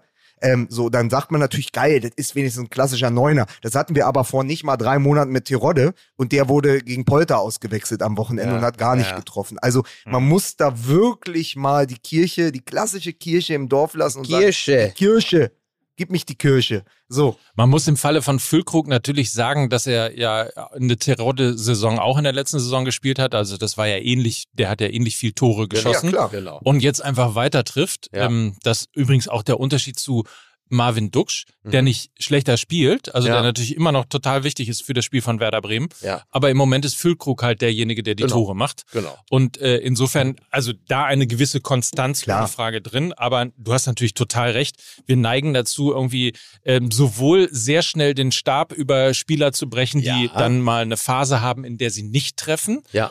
Ähm, Grüße gehen raus an Timo Werner beispielsweise. Mhm. Und ähm, äh, sind dann eben aber auch genauso schnell dabei, äh, eben nach drei guten Spielen zu sagen, so jetzt muss aber irgendwie hier Flick aber auch mal schnallen, dass er den wieder mitnehmen Aber muss. Ja, nur, wäre nur ganz gut. kurz für die Statistik, bevor ich es vergesse, weil äh, Olli Lipinski vom Nachholspiel hat mir das, glaube ich, geschickt. Ähm, Timo Werner und der Vergleich mit Haaland in der Premier League ist fantastisch, weil äh, Haaland hat jetzt in sechs Premier League-Spielen so vier Tore geschossen wie Timo Werner in 56. Das, da siehst du halt dann den Unterschied. Und umgemünzt jetzt mal auf die Bundesliga, ähm, Niklas Füllkrug ist Mittelstürmer eines mit absolut viel Euphorie und Rückenwind in diese Saison gestarteten Aufsteigers. Das sind normale Spiele. Die Bremer Ja. haben einen sehr guten Kader, die haben sich schlau verstärkt. Ich bin immer noch traurig, dass Mitchell Weiser seinen Weg nicht zurück nach Berlin gefunden hat. Ich hätte den gern bei uns als rechten Verteidiger gesehen. Also, das ist ein starker Kader. Das ist nicht der gewöhnliche, der herkömmliche Aufsteiger. Und die haben natürlich sehr viel Euphorie und sie spielen das gut und sie machen die äh, späten Tore, weil sie das Spielglück haben. Aber es ist ein großer Unterschied, bei einem Aufsteiger in der Bundesliga in fünf Spielen gut zu performen und dann nach Katar zu fahren auf einem Länderspiel, auf einem Nationenniveau, auf internationalem Niveau, wo du dann plötzlich auf die, auf die Innenverteidiger aus England, aus der Premier League triffst oder so. Also da muss man Ja. auch wirklich immer mal die Verhältnisse wahren, weil sonst kann ich ja auch sagen, Moment, am Wochenende, Davy Selke, dieser eine Konter, wo er Marco Richter das, den Ball aufgelegt hat, das war der alte Selke, he's back. Warum nicht Selke als Neun? Auf die Idee würde ja auch keiner kommen. Das ist richtig. Ja. Also so bald nicht. Grüße gehen raus übrigens auch an Marco Richter, was für eine wundervolle Ja, Geschichte. Toll. Ja. Ähm, getroffen, das äh, sozusagen den Deckel drauf gemacht, Ja. wie man so schön sagt. ja, das ist hoffnungsstiftend. Der großartige Peter Ahrens von Spiegel Online hatte letzte Woche noch nach dem Dortmund-Spiel und dem Lattentreffer von Richter, also der ja nach seiner Erkrankung zurückkommt, ausgerechnet gegen Dortmund, wo er ja sein bestes Spiel gemacht hat in der letzten Hinrunde und zwei Tore geschossen hat. Dann wird er eingewechselt und ich glaube, mit dem zweiten Ballkontakt zimmert er das Ding an die Latte. Und da sagte Peter Ahrens, dieses Tor hätte die Hertha gebraucht als positive Geschichte. So gab es nicht. Und eine Woche später, ausgerechnet in Augsburg, wo Marco Richter ja die alle Jugendmannschaften durchlaufen ist, wo er groß geworden ist, macht er sein Tor. Und das ist natürlich, das ist dann eben doch wieder die Geschichte, das hat mir Lena Kassel dann auch geschickt. Es ist dann eben die Geschichte, wie sie nur der Fußball schreibt. Ja. Ich habe übrigens mal eine kurze Frage. Fällt mir gerade so spontan ein. Gibt es eigentlich im äh, deutschen Sportjournalismus, also in dem berichtenden Sportjournalismus, Ich weiß, was jetzt kommt. gibt es eigentlich einen Hodenkrebsfetisch? Ach so. Weil ich das Gefühl habe, das ist eine, also Aller, Richter, es wird immer so sehr darauf rumgeritten, Mhm. dass er nun auch Hodenkrebs hatte. Ne? Also Ja. er war nicht an Krebs erkrankt oder er hatte keine schwere Erkrankung Ja. oder, äh, oder alle wissen ja irgendwann ab einem gewissen Grad auch, welche äh, Erkrankung Aller hatte. Mhm. Ja. Es muss in jeder Geschichte über denjenigen immer stehen. Man hätte ja auch eine Unterleibserkrankung äh, sagen können oder Naja, aber es Ja, ist, naja. ist im Moment also du einfach, meinst, weil du meinst, das ist so eine, meinst du, dass du, du, du schiebst das auf eine gewisse Testosteronfixierung äh, seitens des äh, Sportjournalismus?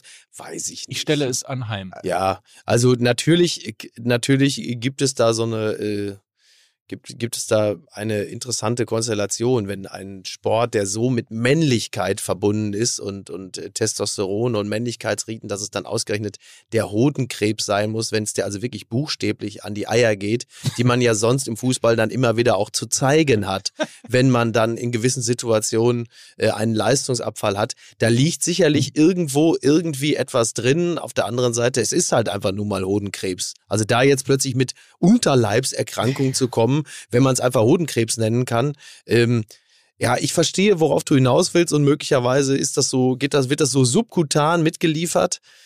Aber ich glaube, da steckt jetzt nicht der ganz große Plan da. Da wäre es mir persönlich ehrlicherweise lieber. Also da kann jeder Sportreporter darf, also Vorschlag zur Güte, jeder Sportreporter darf von mir aus äh, gerne 20 Mal äh, Hodenkrebs sagen, wenn er sich dafür das überragend abgewöhnt. das ist ja leider die große Krankheit von Sportreportern. Also sobald du irgendwie, ja, hier, äh, Lieferando, ich hätte gerne zweimal Pizza Calzone. Ja, kommt in 20 Minuten. Überragend! Überragend! So irgendwie, der Busse, die Deutschen, meine Damen und Herren, der ICE fährt ein in den Hauptbahnhof. Wir sind heute pünktlich. Es werden alle Anschlusszüge erreicht. Überragend! Überragend! Leck mich am Arsch. Ich kann wirklich. Ich San Sandro toll. Wagner, Ja. Sandro Wagner, eigentlich von mir geschätzt bitte, als Experte bei The Zone, ja, Ja. schafft es in ein, also der ist ja auch Co-Kommentator dann, der schafft es in Ja. einer Halbzeit Ja. gefühlt 27 Mal das Wort Weltklasse zu benutzen. Ah ja, Und er sagte über die, ich sag mal, potenzielle Dreierkette von Borussia Dortmund, äh, Ja. das war, glaube ich, am ersten Spieltag dieser Saison, das hat mich maßlos aufgeregt, sagte er, das ist absolute Weltklasse. Ja. Hummels, Weltklasse. Süle, Weltklasse. Schlotterbeck auf dem Weg dahin. Wo ich sage, Moment, Moment, Moment, das spulen wir jetzt nochmal zurück und überlegen uns, ob wir dieses Prädikat Weltklasse wirklich so abwohnen wollen, dass Ja, es am Ende ja. wie Sperrmüll in der Gegend rumsteht. Zu Ähm, verschenken. In ist- Berlin stünde es an der Straße zu verschenken. so, und das Ja. ist, aber, um nochmal zurückzukommen, ich würde dem deutschen Sportjournalismus oder dem Fußballjournalismus im Besonderen auch keinen Klötenfetisch andichten wollen. Es ist einfach durch die, durch diese Massierung in Mhm. diesem Sommer ist es halt so ein Thema geworden. Der erste war Timo Baumgartel. Da war üb- übrigens ein fantastisches Interview bei den Kollegen von Elf Freunde. Ähm, Ja. Dann kommt plötzlich Marco Richter und dann Aller. Und das sind natürlich, das sind drei sehr prominente Fußballer als sehr prominente Beispiele in einem sehr prominenten Sport. Und natürlich ist es dann Thema. Ja, so, also ich klar. finde das nicht verwunderlich. Und es ist natürlich auch die gute Geschichte. Und nochmal, Ja. wenn es dann garniert wird mit Marco Richter trifft ausgerechnet zu Hause.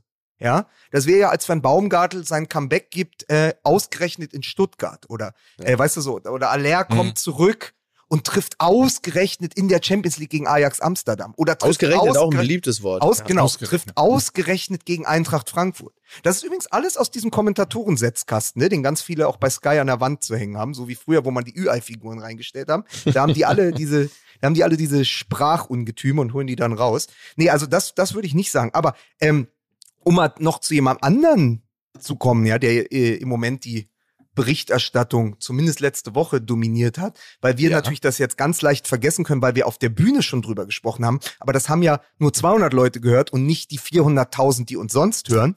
Ja. Äh, Nochmal zur Einordnung. Dieses ins hundertfache skalierte Come to Turkey von Kommt der Türkei. von- von David Beckham. Wollen wir nicht das noch kommentieren? Ich finde, das ist unsere Chron Ja. Chronistenpflicht, nochmal Ja. vor dem großen Publikum über dieses Video, äh, gerade auch mit hin, in Hinblick auf die WM, die ja äh, verbotenerweise, glaube ich, in zwei Monaten schon beginnt, ähm, äh, nochmal was zu sagen, weil mich, Oh Gott, das stimmt ja. ja, sogar. mich hat das Mhm. wirklich, mich hat das wirklich alles. umgetrieben, auch übers Wochenende. Und wir fangen mal an natürlich mit dem Supergag. Der kriegt ja von Katar 180 Millionen. Ja, aber doch in zehn Jahren.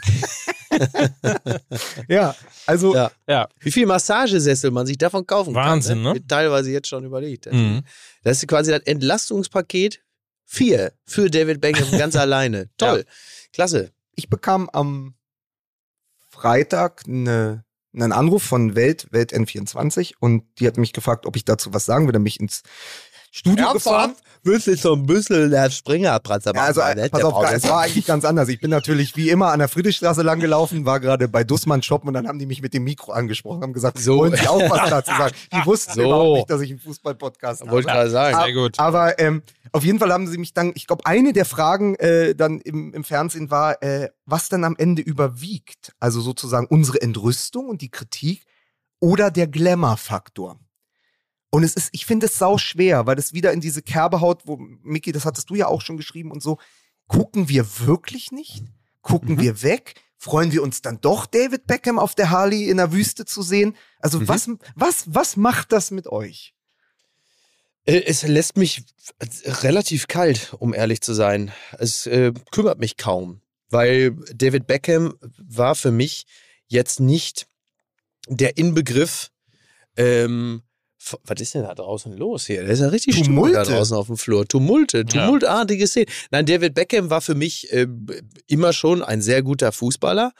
Aber er war jetzt für mich, für mich nie der Inbegriff des Rückgrades im internationalen Fußball. Also hätte jetzt äh, Eric Cantona gesagt, so 180 Millionen ähm, von Katar nehme ich, vielen Dank. Äh, wäre das von Marcus Rashford gekommen, um da mal einen aktuellen Spieler zu nehmen, der jetzt Oder- natürlich Goretzka. oder von Goretzka, genau. Ja. Dann hätte es mich überrascht, dann hätte es mich enttäuscht.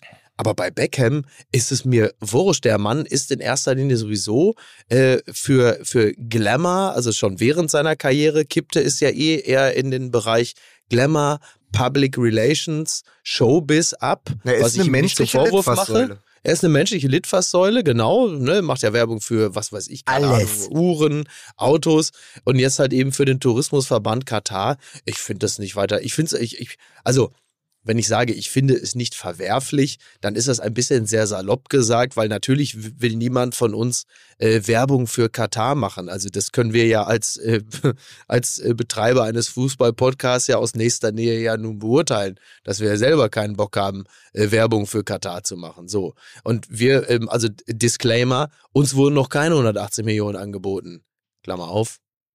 Warum eigentlich Wann nicht? endlich? Klammer zu. ähm, nein, aber weiß ich nicht. Also ich, es lässt mich kalt. Ich finde es nicht gut, ist klar, versteht sich von selbst. Aber es ist, es, es geht damit keine Enttäuschung, keine Entzauberung einher. Mein Weltbild hat sich dadurch nicht im geringsten verändert oder verschoben. Ich bin ja Fan, ne? Das ist ja das Blöde daran. Von Beckham? Ja. Ja, ich mag Beckham auch. Also ich mag Beckham auch. Also deswegen bin ich jetzt, ich wende mich jetzt nicht angewidert ab von ihm. Äh, ich, ich finde ihn nach wie vor sympathisch. Das, das ist ja wieder die Ambiguitätstoleranz, die Gleichzeitigkeit der Dinge. Ich kann David Beckham nach wie vor sympathisch finden ähm, und trotzdem äh, ist es für mich äh, kein schöner Move, wo ich sage, es ist nicht gut. Aber äh, bei jemandem, der ja in seiner Karriere und mit all den anderen Werbeverträgen so viel Geld verdient hat, ja, frage ich mich natürlich, warum braucht der noch mal 180 Millionen? Und pass auf. Und ist die Frage nicht, oder besser gesagt, ist nicht das, wofür es ausgegeben wird, am Ende Victoria's Secret? Oh. Mhm. Oh, das ist übrigens ähm, äh, doppelbödiger, als Sie Ja. vielleicht annehmen dürften, meine Damen und Herren, denn da gibt es so einige Gerüchte, die im Gange sind. Ähm, ich sage nur so viel. Also, wenn das stimmen sollte, was teilweise da behauptet, insinuiert und geraunt wird, dann ist es grundsätzlich schon mal nicht verkehrt, wenn einer in der Familie nochmal richtig Geld nach Hause bringt. Oh, so warte, weit sind wir In schon. einer Woche, wo der Adler in die Champions League fliegt, kreist der Pleitegeier über den Beckhams? Fragezeichen. Ne? so, bevor ich gleich panisch wieder aufbreche, Mhm. weil ich nämlich noch was zu tun habe. Ähm, wollen wir vielleicht kurz noch darüber reden, dass äh, Holger Badstuber seine Ja. Karriere beendet Ja. hat? Also offiziell hat er jetzt seine, äh, seine Karriere ausverkündet. Mhm. Er hat, glaube ich, zuletzt beim FC Luzern gespielt. Mhm. Er war dann doch jetzt ähm, weitestgehend äh, unter Ausschluss der Öffentlichkeit äh, auf dem Feld. Und als ich das gestern las, ich, wenn ich sage, es hat mich traurig gemacht, ist übertrieben. Aber klar, du, du, du liest natürlich das Statement von Holger Bartstuber, der ähm, paraphrasiert, sich sehr happy zeigt mit dem, was er während seiner Karriere erreicht hat, unter anderem äh, sechsfacher Meister, 2013 Champions League-Sieger. Das ist natürlich bedeutend mehr, als die meisten anderen Fußballer Zeit ihrer Karriere äh, erreicht haben. Aber wir alle wissen natürlich auch, da wäre bedeutend mehr drin gewesen, hätte sein Körper ihn nicht so häufig im Hm. Stich gelassen. Und ich erinnere mich an ein Spiel, ähm, als er sich zum zweiten Mal äh, das Kreuzband riss und ich, der ich ja nun bekanntermaßen noch nicht offiziell Fan des FC Bayern bin, habe da wirklich mitgelitten und dachte, Mann, ey, was für ja eine so ein- Scheiße. Es reiht sich ja so ein bisschen in diese Ahnengalerie ein. Ähm, Daniel Simmes, Mhm. Carsten Behron, Sebastian Deißler, also aus unterschiedlichen Gründen, bevor jetzt jemand Ja, sagt, ja. ja, Deißler Ja, hat halt Depressionen, die anderen hatten halt, äh, hatten halt Knieschäden und so, aber es gibt ja so Fußballer, wo man eigentlich immer schon wusste am Anfang, wenn die ganz bleiben, Genau. wenn die heile bleiben, dann wird Mhm. das eine Weltkarriere. Und das ist ja, Ja. äh, nochmal, Holger Bartstuber zusammen mit Thomas Müller ja eine der Entdeckungen damals von Louis van Gaal gewesen Genau. äh, bei den Bayern. Und man dachte ja immer, Bartstuber hinten, am besten Mhm. neben Boateng oder Hummels, ja, Ja. selbe Generation und Müller vorne, die werden so im Gleichschritt ihre Ja. Karriere begehen. Und gerade finde ich auch in Abgrenzung zu Thomas Müller oder um das in Perspektive zu rücken, Müller hat, glaube ich, äh, jetzt noch irgendwie so 70 Spiele, dann ist er der Bayern-Spieler mit den meisten Einsätzen. Also er wird, wenn er noch zwei Jahre bei den Bayern spielt, wird er, äh, wird er Sepp Meier ablösen.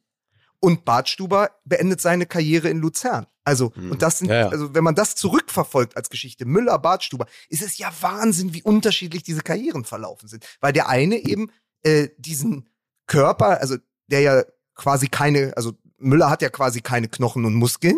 Das, und der andere ist eben an Knochen und Muskeln gescheitert. Ja, in gewisser Hinsicht stimmt das, ja.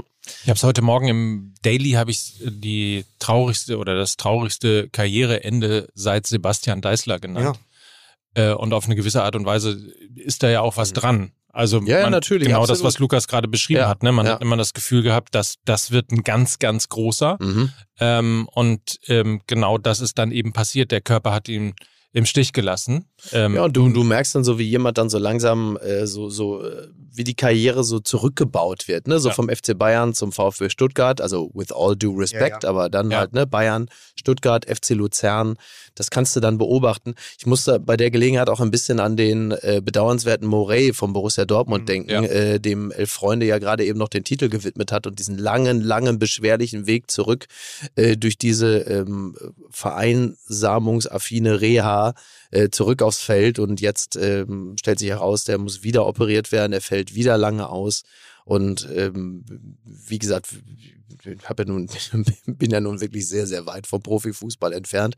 Aber man kann sich nur ansatzweise vorstellen, wie bitter das sein muss. Mit wie viel Ängsten, also nicht nur mit einer unglaublichen Einsamkeit abseits der Mannschaft, man da seine Tage und Monate verbringt, sondern mit wie vielen existenziellen Ängsten das Ganze auch verbunden ist. Ja, ich habe mich gerade erinnert gefühlt und muss, hab's jetzt, hab's jetzt gegoogelt, weil ich äh, es verifizieren wollte. Ich habe mich erinnert gefühlt an ein Spiel vor elf Jahren. Da hat Deutschland gegen die Ukraine gespielt. Es ging am Ende 3-3 aus. Und in meinem Kopf war die Dreierkette Hummels, Boateng und Bartstuber. Und ich habe es jetzt nochmal Mhm. googelt und es stimmt. Diese drei waren die Dreierkette. Und das zeigt ja sozusagen, das zeigt ja 2011, also im Jahr nach der WM in Südafrika. Es ging dann langsam auf die WM in Brasilien zu.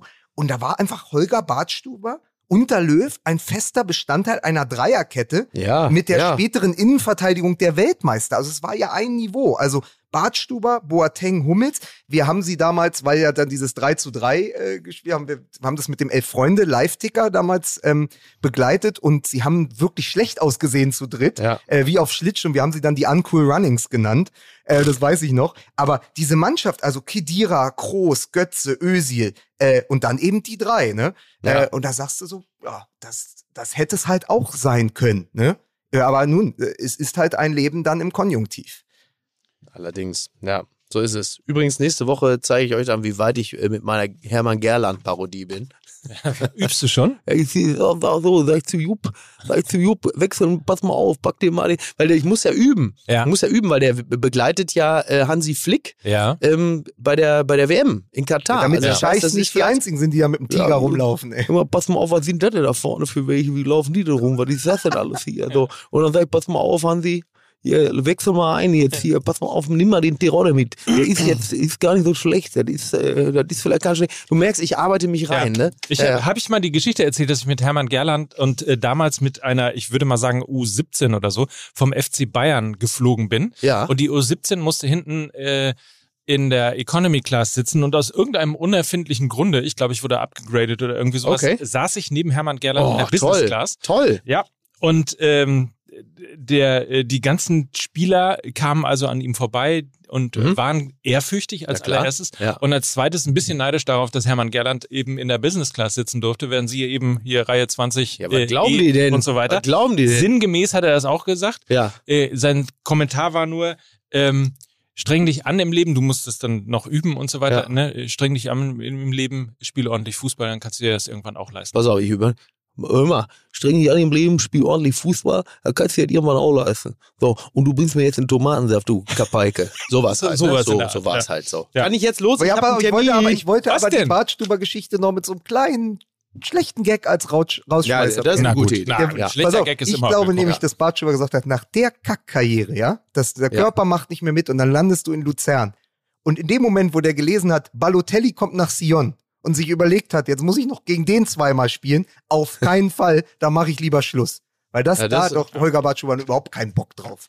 Ja, hast du völlig recht. Alles Gute auf jeden Fall für die zweite Karriere für Holger Bartstuber. Man muss dazu sagen, Ja. bei allem äh, Respekt natürlich sechsmal deutscher Meister und äh, Champions League Allerdings. Sieger ist natürlich deutlich besser gelaufen Ja. als viele, viele andere hoffnungsvolle Karrieren, ähm, die dann früher endeten. Und äh, kleiner Tipp, äh, bevor er äh, eine Karriere als äh, Fußball-Experte in der ARD oder im ZDF anstrebt, vielleicht vorher mal bei Outfittery vorbeigucken. Ne? ja. Ja, die überragend. Überragend! Überragend! Guck mal, da ist Olaf Scholz neben den Klitschkos. Die beiden neben Olaf Scholz, die sind ja auch ihn. Überragend! Ja, gut, aber das tut ja fast jeder. Das ist absolut richtig. Ja. So. Aber ich, ganz ehrlich, bevor ich jetzt abhaue, ja, ich will noch kurz darauf hinweisen, äh, wir haben ja immer noch, äh, also neben Fußball MML gibt es ja unser, unser Vollprogramm. Ne? Fußball MML gibt es ja eben nicht nur einmal in der Woche, denn es gibt ja zum Beispiel auch das Daily mit Lena Kassel und äh, falls es Sie interessiert, auf Instagram, Twitter oder TikTok und äh, das gibt es halt eben überall und jederzeit. Meinung mit Lachers rund um die Uhr. Und jeden Mittwoch, meine Damen und Herren, da erhaltet ihr ein Kapitel der Zeitlupen von Lukas Vogelsang, also dem Freund des Philosophen Wolfram Eilenberger, eingelesen in unserem neuen Kanal Zeitlupen. Ich kann euch nur dringend dazu äh, raten, das Ganze zu abonnieren, reinzuhören, glücklich sein und dann wäre da ja auch noch die Tour von unseren Freunden vom Nachholspiel. Diese präsentieren wir sehr, sehr gern. Ähm, ich sage schon mal vorweg, Infos und Tickets, die gibt es auf nachholspiel.de und auf deren Instagram und Twitter-Account und folgende Termine stehen zur Auswahl. 18. Oktober in Berlin im Franz Club. 19. Oktober. Da ist er wirklich. Da ist immer, Da Kaiser, da ist er immer wirklich. im Franzclub ist immer Kaiserwetter, ey. Ja, da ist ja keine, habe ich keinen Ketten im Büßergewand gesehen. 19. Oktober im Tower in Bremen, 20. Oktober in Hamburg im Haus 73, 23. Oktober in Gottes, grüne Wiese. in Köln, Jawohl. Fantastische Und, äh, Fußballkneipe. am 24. Oktober in München im Stadion an der Schleißheimer Straße. Heimspiel. Auch fantastisch. Da hängt, da Sehr hängt der. Teebeutel von Felix Magath an der Wand. Ich sag's nochmal. Stadion an der Schleißheimer Straße. Dafür gab's äh, beim Superblumen-Festival den meisten Applaus. Ja, Tatsache. Ja, ja. Wir konnten uns wirklich, wir konnten reden, was wir wollten, Alles, Witze alles. machen, wie wir wollten. Absolut. Es war immer so ein bisschen ja und so weiter. Ja, so. Aber als wir einmal Stadion an der Schleißheimer Straße Ja, äh, gesagt ja. haben, da brach im Publikum, ich glaube, es waren übrigens mehr als 200 Zuschauer, aber Ja, äh, vielleicht habe ich auch nur doppelt gesehen, vermutlich. ähm, Es war brach toll. Jubel aus. Ja, war toll. War Ja. wirklich sehr, sehr schön. Sehr schön. So. dass sie im Olympiapark gewesen sind, am Olympiastadion. Das hat mir doch gefehlt. Zaunkönigehausen, wo es einst kein Adler wagte, ja? Das sch- scharwenzeln da herum, die drei Tenöre. Mein Gott. Aber ich muss schon sagen, das, was ich da geboten habe, ne, das war überragend. Über Mike, Ja. du hast ja leider nicht gezuckt, aber mir macht es gerade wirklich Angst, dass ich weiß, dass die Ukraine gegen Deutschland vor elf Jahren gespielt hat und Bartstuber und Hummels und Boateng waren die Dreierkette. Was ist denn da los? Ja. Was ist denn da los? Mir wiederum, äh, ich habe nicht gezuckt, obwohl äh, Mickey hier äh, äh, alles vorgetragen hat, was ihm auf dem Zettel Wahnsinn, aufgeschrieben worden ist. Ich bin, das ist nicht mehr meine Da MM. ist er der neue Zettel, Ewald. Das ist ja die So. Frage. Zettel Mickey. Herrlich. Pass auf, abschließend noch eine Sache. Wir müssen das mit dem Live wieder viel öfter machen. Das stimmt. So. Schreibt uns doch einfach, wo wir mal hinkommen sollen. Komm, wir kommen auch zu euch nach Hause. so, in Ehrlich. diesem Sinne, schöne Woche. Macht's gut, ihr Lümmel. Tschüss. Dieser Podcast wird produziert von Podstars bei OMR.